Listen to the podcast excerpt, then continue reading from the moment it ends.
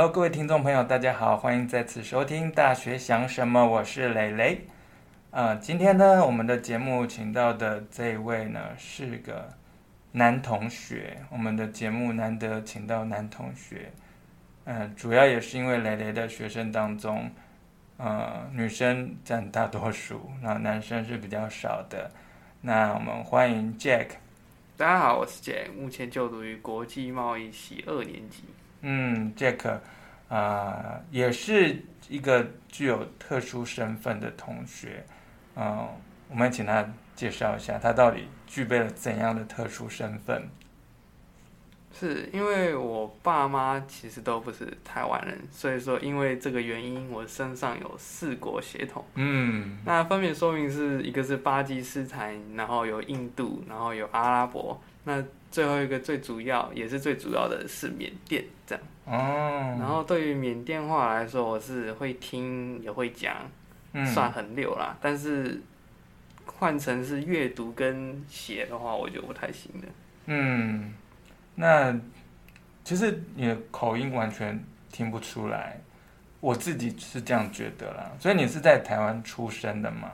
对，我是在台湾出生，然后从国小开始读中文这样。嗯。但不管是在，不管是现在大学啦，或者是高中，或者是甚至是最近工作，也有很多人会说到说，哎，你讲话讲快的时候有一种口音哦。但我自己也是觉得，我自己讲中文。应该还蛮标准的吧？对啊，我觉得还好哎。嗯，他们是有猜你是哪一国来的吗？对，他们有猜，其实但最后都猜不到，嗯、因为大家现在就是外籍那个新著名的子女，大部分都是以越南、印尼，然后泰国那边占大多数，嗯、但是缅甸来说，真的是相对比较少啊。嗯，而且我觉得从长相来看，其实也看不太出来，对吗？是吗？因为我的长相，他们都说我是有大眼睛，然后鼻子挺，然后哦，但是我现在是胡子，现在是有剃光，其实有时候也有一点络腮胡。嗯嗯嗯，对，就是从某一种外观来看，这还是属于比较帅一点的那种。嗯，这我就 比普通的台湾人更帅一点。这就以大家的眼睛来做。嗯，对。所以你小时候。呃，在上小学之前，是只会讲缅缅甸语。对，我只会讲缅甸。在家里面就是妈妈讲缅甸话，因为对于妈妈来说，她是完全不会中文，就是只能用缅甸话跟她沟通这样。所以你现在就是在家里面也是讲缅甸语。对，就可以想成是我只要踏进家门，就是切换成缅甸语模式；只要踏出家门以外。的任何地方就是切换成中文模式，嗯，自动切换的双语模式，对啊，嗯，好，所以这个实际上在台湾出生，那你有去过缅甸吗？当然有，但是去的时间通常都是每一个学期的寒假跟暑假，就是会短暂住在那边，嗯，那到那边通常都做什么呢？就是。很多事情要做，像是我举例，就是最近一次去，大概也是两三年前，因为妈妈在那边有亲戚嘛，就是有一个舅舅，然后也是我们也要去探望他，然后给他一些资助啊。嗯。那他在那边通常他在那边也有一个乡下自己的房子，所以说也是要房子关起来很久了，也是有七八年，所以说我们都会打开，然后还要去整修跟清洁的。嗯嗯嗯。其实要抱怨的一个点就是，大家出国都是为了玩嘛，还是什么？嗯、但我去我家缅甸那边，就是真的都没有玩，真的都在处理一些很无聊的那些，都是在处理家务事。嗯、有时候也会抱怨到这一点，但是以成熟一点的角度，或者是以放远一点的角度来讲啊，就是这些都是妈妈在为我做的，就是希望我以后都不用烦恼那么多的。嗯，就是假设将来有机会回到那边去。不管是创业啊，或者是就业，就还有一栋房子可以住，对啊，嗯嗯嗯。好，那这样子的一个特殊身份，不止双重国籍，好，虽然实务上来说还算是双重国籍，但你刚刚自己讲到说，其实有四重国籍，所以这样的特殊身份有给你带来过什么样的困扰，还是优点？我先讲困扰好了，像我不隐瞒，就是甚至到现在，嗯，我的大学同学啊，甚至有些高中国中的同学，都还会拿我的身份去开玩笑这样。嗯、但是对于这些，我都不予置评，因为我都是想说，他们可能那些观念还没有，就是还没有那么不够成熟的，对，不够成熟，也不太开放，这样、嗯、就当他们是当做。笑话听一听就好了，嗯、我也没有特别要去 take it serious。嗯，不会太在意。对，我都不会太在意。嗯、好，那你有觉得天生长在这样的一个双语家庭当中，可以给你带来怎么样的一个优势吗？你曾经自己有想过吗？我觉得严格来说，优势一定大于。劣势，因为像是我从国中嘛，就是有跟老师聊到说，哎、欸，就是一开始介绍的时候就，就他就知道说，哦，我是双语家庭的那个学生，然后他就开始引导我说，哎、欸，你将来这个优势可以从事什么行业啊？有什么样的那个。趋势你可以走，然后那时候我就知道，我下定决心就是要读国际贸易系。哦，那我现在就嗯，对，然后我现在也就是如愿以偿的正在就读国际贸易系，嗯嗯，就想说之后毕业可以搭上台湾之后的那些南向政策台商，然后一起去那边工作，嗯、或者是做一些贸易工作，类似业务那种的。嗯嗯嗯，对，因为这几年政府在推动的这个南向政策。其实需要很多的人才，那这个人才可能不单只是，呃，在学校里面有修过第二外语这么简单，因为毕竟你刚刚有讲到说你，呃，寒暑假会回到缅甸去，嗯，住一段时间，然后你的家庭当中也有这样的一个文化背景，对，好，所以对于当地人的。生活习性什么，一定比我们更加的了解。对，其实语言不单单就只有听说读写而已，嗯、还包背后还包括那些国家的文化，还有诸如此类的事情。对，就是他们为什么会这样想，然后为什么不那样？那什么样的产品对他们来说，呃，为什么他们喜欢，或者是呃不愿意接受，卖不好？这些可能。不是我们在台湾用我们自己的这种呃消费习惯可以想得出来的，对吗？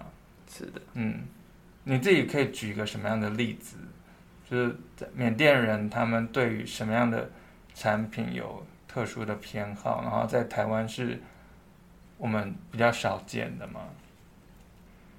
我觉得应该是三组吧，像是台湾这边，嗯、我记得。量贩店那边看都是一盒，然后才几颗也就几百块起跳了，哦，就是外面红红，里面白白的那种。对，然后到了缅甸哈，哦，你就可以看到他们是拿着那种菜市场的竹篮子，然后里面装着装满全满，然后问一箩筐。对，一箩筐，然后很便宜的说，嗯、哦，缅币几百啊，几千就有一斤，然后甚至有时候卖不出去，还是人家想要休息就，就哦来啊，多送你几。对，人情味也是很足够啊。嗯。那缅甸人吃东西的口味是像跟泰国差不多吗？酸辣酸辣吗？还是？嗯，关于这点我就有很多东西可以分享。因为缅甸它其实这个国家里面有有印度人，也有阿拉伯人，就是有很多那个种族在里面，啊、甚至可以提到以前还被英国殖民过。嗯，所以说里面也可能有一些有英式奶茶、法国面包，或者是英式那种、哦、他们意大利面那种。嗯。像我蛮喜欢缅甸那边的食物，其实老实说大于台湾这边的食物。哦，真的？对，因为缅甸的口味拿捏真的是比台湾还要好很多。嗯哼。像是他们那个有一个鱼汤面啊，虽然用料都一样，但是就算用料什么什么都一样，但做起来的味道啊，嗯，两碗摆出来还是缅甸大于台湾。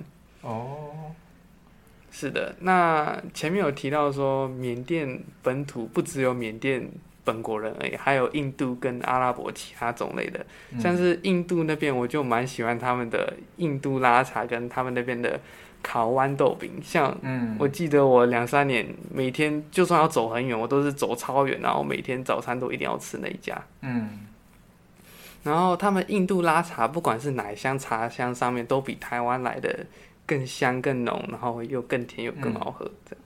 可是那对缅甸人来说，它是算是缅甸文化的一部分吗？还是说，像在我们在台湾也可以吃得到印度餐啊？但是对我们来说，就是一种异国料理。也可能算是他们跟每个国家的文化都融合的很好，嗯、这样。像是你去到有一些意大利，假如说举例，你在台湾去到意里面意大利面餐馆，你看你去偷瞄里面的厨师，说不定不会是真的意大利人在煮那个，有些还是台湾的那个。对啊，对。但换成是缅甸的话，就是你是真的可以看到一个印度人在那边煎他自己国家的烤饼，然后在缅甸这样。嗯嗯。好，所以你每次回到缅甸都会卯足全力的去品尝。在地的这些美食料理吗？是的，这是一定的，因为还是要值回票价。哦、但相对来说，又有一个问题是，嗯、我几乎每一次回去都会有一个惯性，就是在落地的大概一两天，或者是到一个礼拜之间，我一定会上吐下泻。啊还有一个循环是，我准备要上机前的那前一个礼拜，或者是到两三天之内，也会上度假线。这就很奇怪吗？是的，就是到中间那一段时间才会是好的。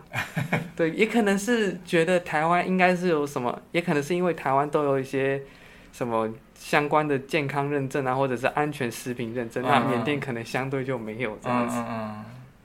所以你自己身体对当地的那种食物啊，可能还是有某种的不适应。对，因为不像台湾有许多安全的食品认证是可以让我们放心的去吃这样子。嗯，好，我们再回到你的求学阶段，嗯，你的求学历程是顺利的吗？其实照理来说，到其实正常来说，一直到高中，高中只是有一个我很重要的一个转捩点，嗯，因为。一开始国小、国中都是就近读，大家都是这样。嗯、那到了高中职的时候，因为我读的学校是一个不怎么风光的学校，就是专门以闹市闻名的学校，嗯、所以说附近的人当然都会对我们这间学校有一些既定印象。嗯。但是我就觉得，我有一次就静下，就是老师在讲课，我就不知道怎么看在外面，然后看着外面，然后我就静静的想到说。我真的要以这间学校就是这个的名义去毕业，然后在外面一样找一些普通的工作，然后去端盘子或者是当那些很普通的工读生，我就决定不要。然后也想到我自己有外语的这个背景，所以我就去问了很多专业科目的老师，就开始去攻读每一个科目。然后有一个老师我还记得，我问了三年，然后。不久前我还有回去高中，然后还跟他，还有跟他请教一些建议这样。嗯、然后英文老师那边也是看到我有这个心要认真学习，然后也投入了很多资源在我身上。嗯、也不止他啊，其实应该说很多老师都投入了很多资源或者是教材在我身上，嗯、所以我看到你发愤图强。对，其实现在回想起来也真是很感谢当时的每一位老师这样。嗯、然后。经过这些之后，我也很如愿以偿的进到了我自己想要的大学，然后也在自己想要的大学正在就读我自己喜欢的国际贸易系，这样。嗯，所以你当时就是突然一念之间就变了一个人，然后有把老师吓一跳吗？也没有，因为我从高哎从国中开始就是会。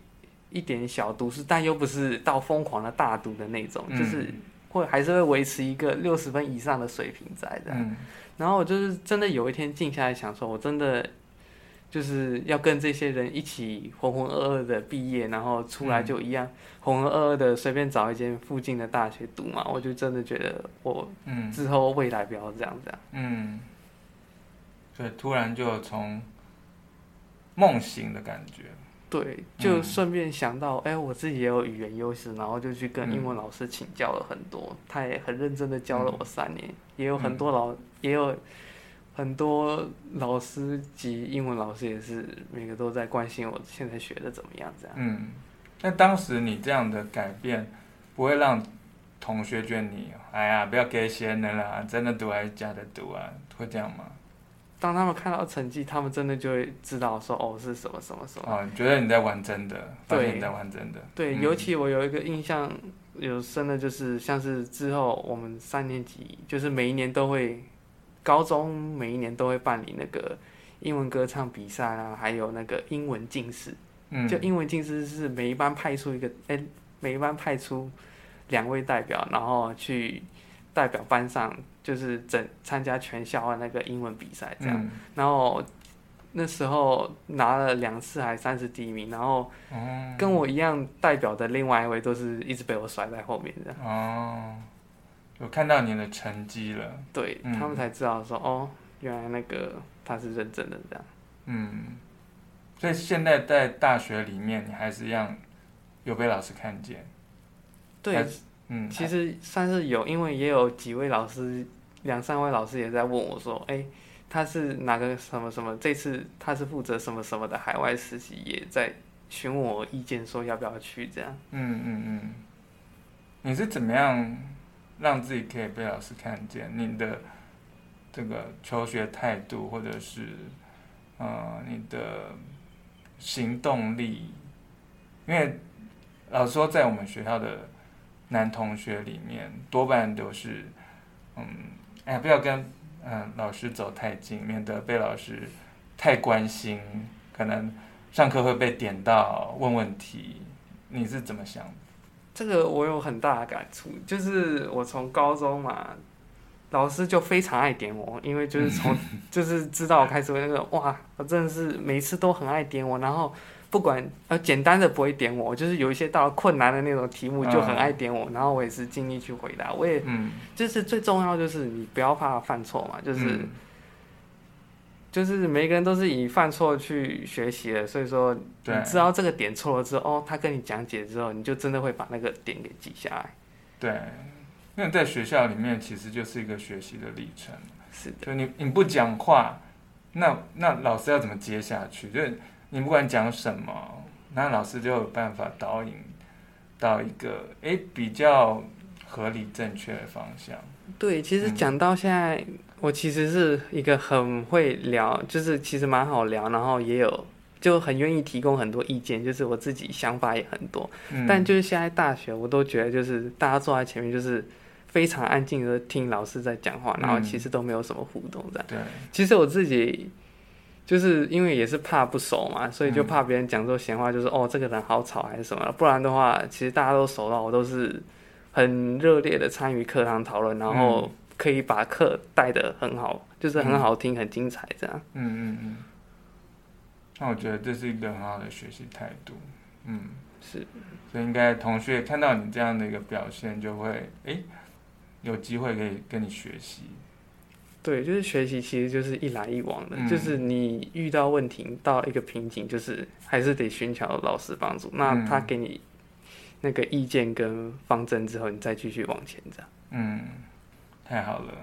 那我们今天非常感谢 Jack 来到我们的节目。那也希望未来啊、呃，你真的可以在自己啊、呃、喜欢的这个专业领域当中，能够更上层楼，然后来实现自己的梦想。是的，好的，谢谢蕾蕾，很高兴认识大家了。嗯，好，那我们今天节目就到这边了，拜拜，拜拜。